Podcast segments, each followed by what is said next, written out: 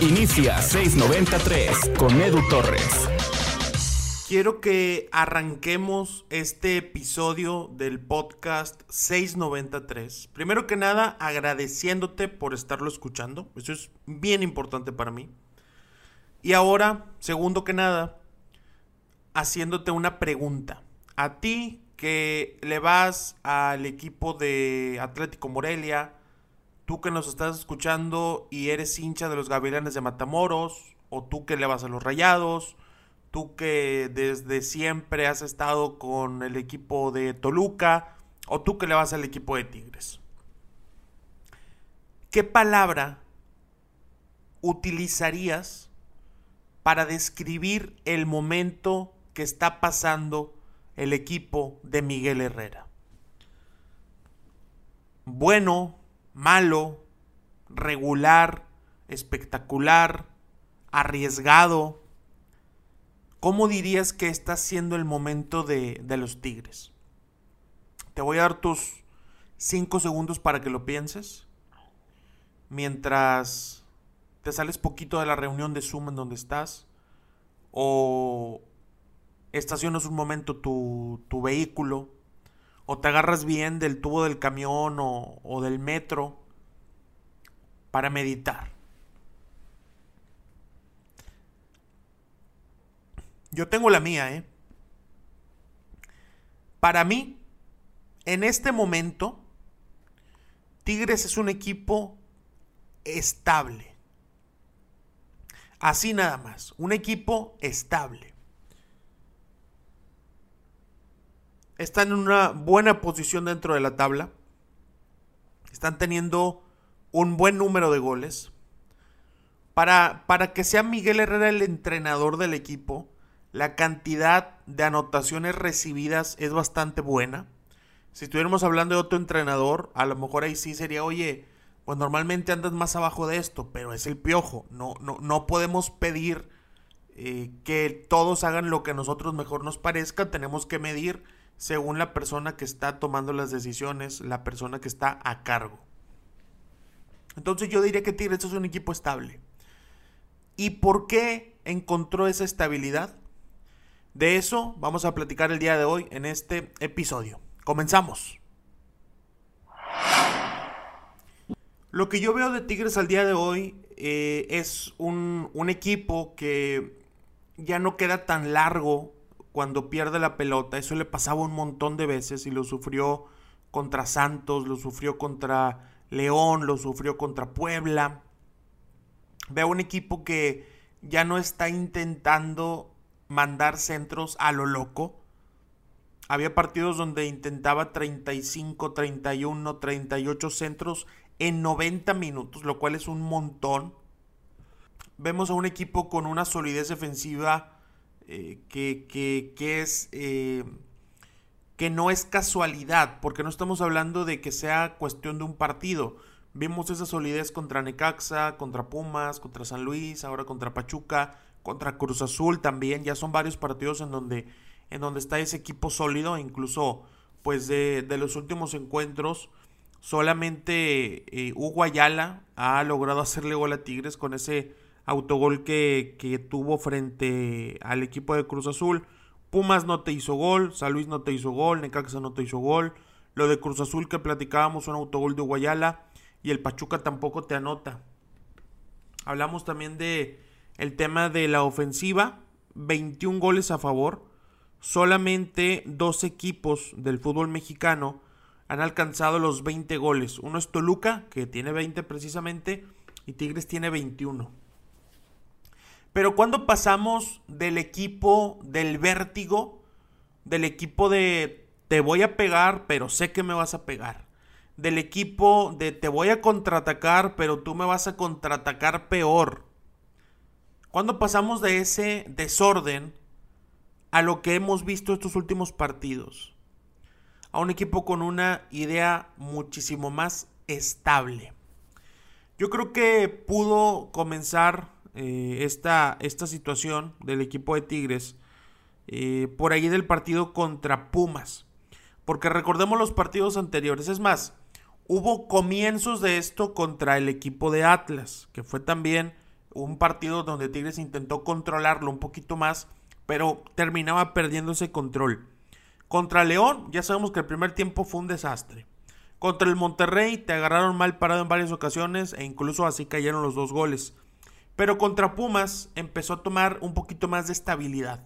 Contra Pumas se veía un equipo muchísimo más en conjunto hablando de todas sus líneas, y no me refiero solamente a fútbol de posesión, no me refiero a, forzosamente hablar de conjunto como que tengan que llegar todas las veces con 30 pases eh, eh, anteriores, ¿no? Me refiero a, a, que se notaba cierta armonía entre las líneas y eso, eso tiene mucho mérito. Contra San Luis igual, un poquito de lo mismo, se veía el equipo más, más unido dentro de la cancha, contra Necaxa de la misma manera, contra Cruz Azul igual, sobre todo el primer tiempo, y ahora también contra Pachuca. Yo recuerdo que cuando nos tocó entrevistar a, Miguel Herrera, eh, antes de que iniciara el torneo, antes de que iniciaran los partidos amistosos, le hacía la pregunta respecto a si a, la línea de 5 y él me respondía, yo no voy a esa línea de 5 la vamos a entrenar, pero no la voy a usar. Mi sistema madre es el 4231 o el 442. Ah, bueno, perfecto. En algún momento de la temporada, las cosas no andaban de la mejor manera y comienza a utilizar línea de 5. Después, quiere dejar de utilizarla, el equipo se vuelve a ver, mal y regresa a la línea de 5. Después está el tema también de Leo Fernández. Desde que llegaba eh, Miguel al equipo de los Tigres, en toda la gira de medios que tuvo, porque fuimos muchos los medios que, tuvimos la oportunidad de platicar con él, de entrevistarlo, en distintos programas, en radio, en tele, prensa escrita, un montón de lugares en donde habló. Y tenía muchas cosas muy claras. O sea, había como que, obviamente, un discurso que él tenía, un discurso de presentación, por así decirlo. Y fue muy claro cada vez que estuvo hablando. Y, y con el tema de Leo Fernández, lo decía constantemente, ¿no? Daba esas señales de que de que no le terminaba de gustar Leo Fernández. Y es totalmente válido. Yo no estaba de acuerdo con él, pero es totalmente válido. A final de cuentas, Leo lo termina convenciendo por su desempeño, se queda en el equipo de Tigres y podemos decir que está teniendo una temporada promedio. Yo creo que por estos últimos partidos no llega a ser una buena temporada, pero ha participado con ocasiones de gol, ha participado con asistencias, lo cual es bastante positivo para él, para el equipo y para Miguel Herrera. Entonces por ahí ya llevamos dos, dos, situaciones en las que Miguel ha cambiado de parecer. No iba a usar línea de 5 y hoy este equipo parece que no juega bien si no tiene tres centrales y dos carrileros. Mencionaba que al principio no quería Leo Fernández y ahora es un jugador que participa constantemente de titular o ingresando desde la banca. Hay otro punto que tiene que ver con el tema de las lesiones, con el tema físico del equipo. Sabemos perfectamente que ha sido un problema, ha sido un problema importante en estos últimos meses y eh, siempre se señalaba a Giver Becerra. Es que Giver tiene la culpa, le dicen el huesero y, y alejan a Nahuel Guzmán de Giver, no vaya a ser que también. Un montón de situaciones. Y es algo que ya arrastraba desde el equipo de América. Ahí es donde le comenzaron a decir el, huesero de forma despectiva a un profesional como lo es Giver. Entonces, eh, el mes pasado eh, contratan a Paul Balsom, una persona que ha trabajado en el Leicester City, que ahora está con la Federación Sueca de Fútbol, para que los asesore cuando antes parecía que no había ningún problema, ¿no? Entonces, este es otra, este es un tercer punto que yo también señalo dentro de tener autocrítica y encontrar formas de solucionarlo. No morirse con la suya. Había un problema en la parte física del equipo. Contratan a un especialista que los ayude. Ya llevamos tres. No iba a usar línea de cinco y la está utilizando. No le gustaba Leo Fernández. Hoy es un jugador que entra dentro de la rotación del equipo, tanto de titular como suplente. Estaba el tema de el tema estaba el tema de las lesiones, lesiones musculares, traen a un especialista para que los ayude. Les voy a decir una cosa. creo que una de las claves, una de las claves de, es más, me faltó una, me faltó una bien importante que casi se me iba, y es de esas veces que termino el podcast y digo, caray, me faltó aquella y, y, ya ni cómo hacerle, ya lo mandé. La de Hugo Ayala. ¿Se acuerdan lo que dijo de Hugo Ayala? Dijo que Hugo estaba en el ocaso de su carrera.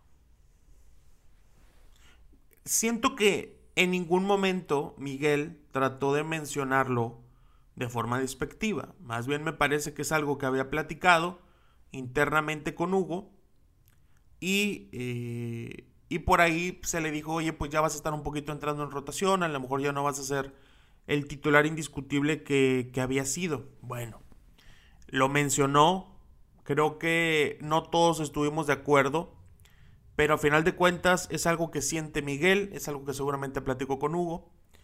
Y, hay un momento en el clásico regiomontano en donde había que meter a un defensa y decide meter a Purata en vez de Hugo Ayala decidió meter a Juan José Sánchez Purata, que mis respetos para, para Juan, qué bueno que tenga sus oportunidades.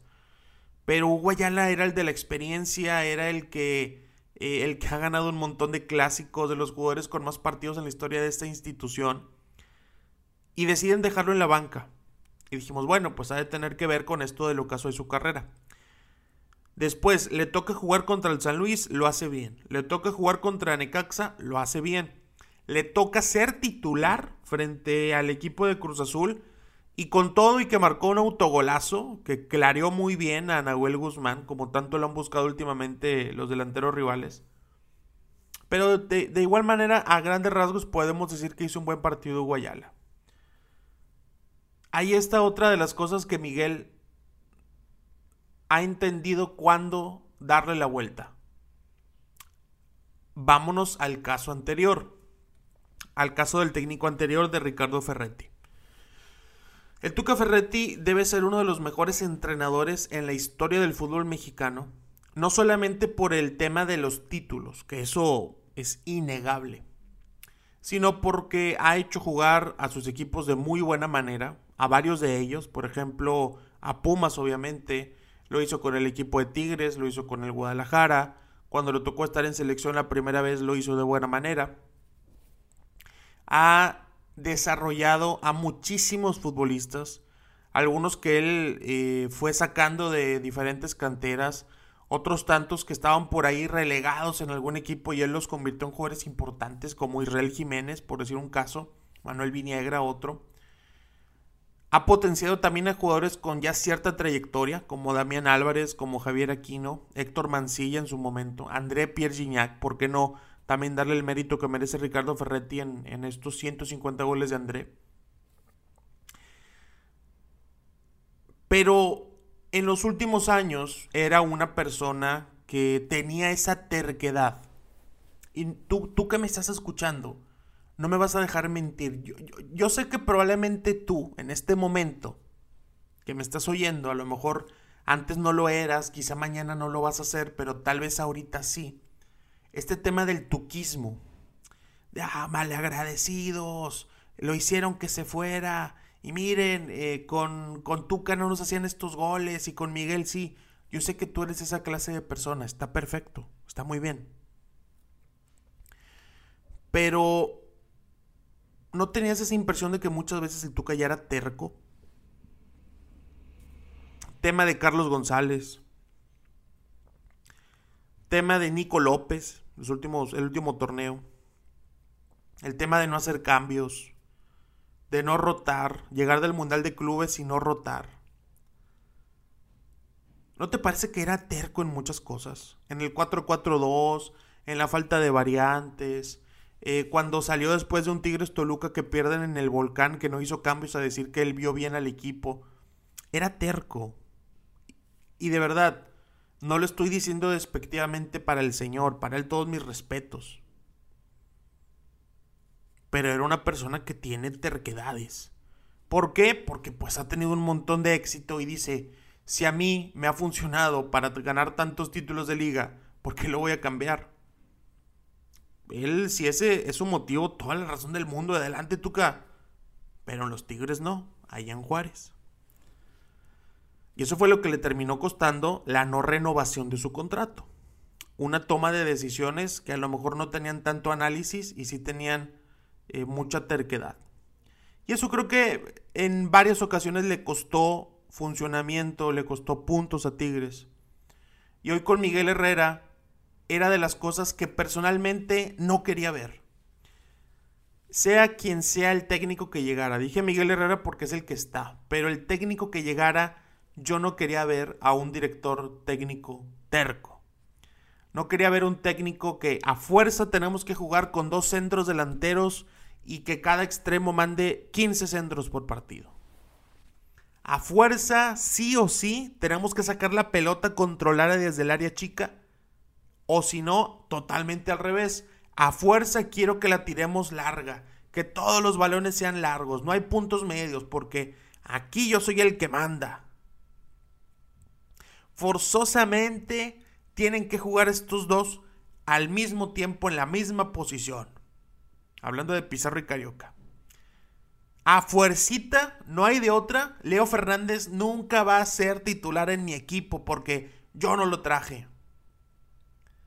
Yo no lo quería, entonces no va a jugar. Eso es lo que le hace daño a los equipos. El liderazgo negativo.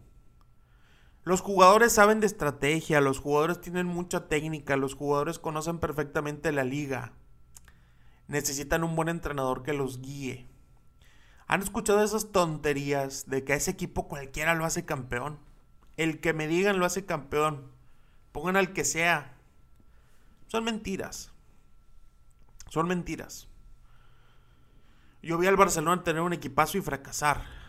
Vi al Real Madrid muchos años tener equipazos y fracasar al Manchester United, al Chelsea, al Manchester City en Champions.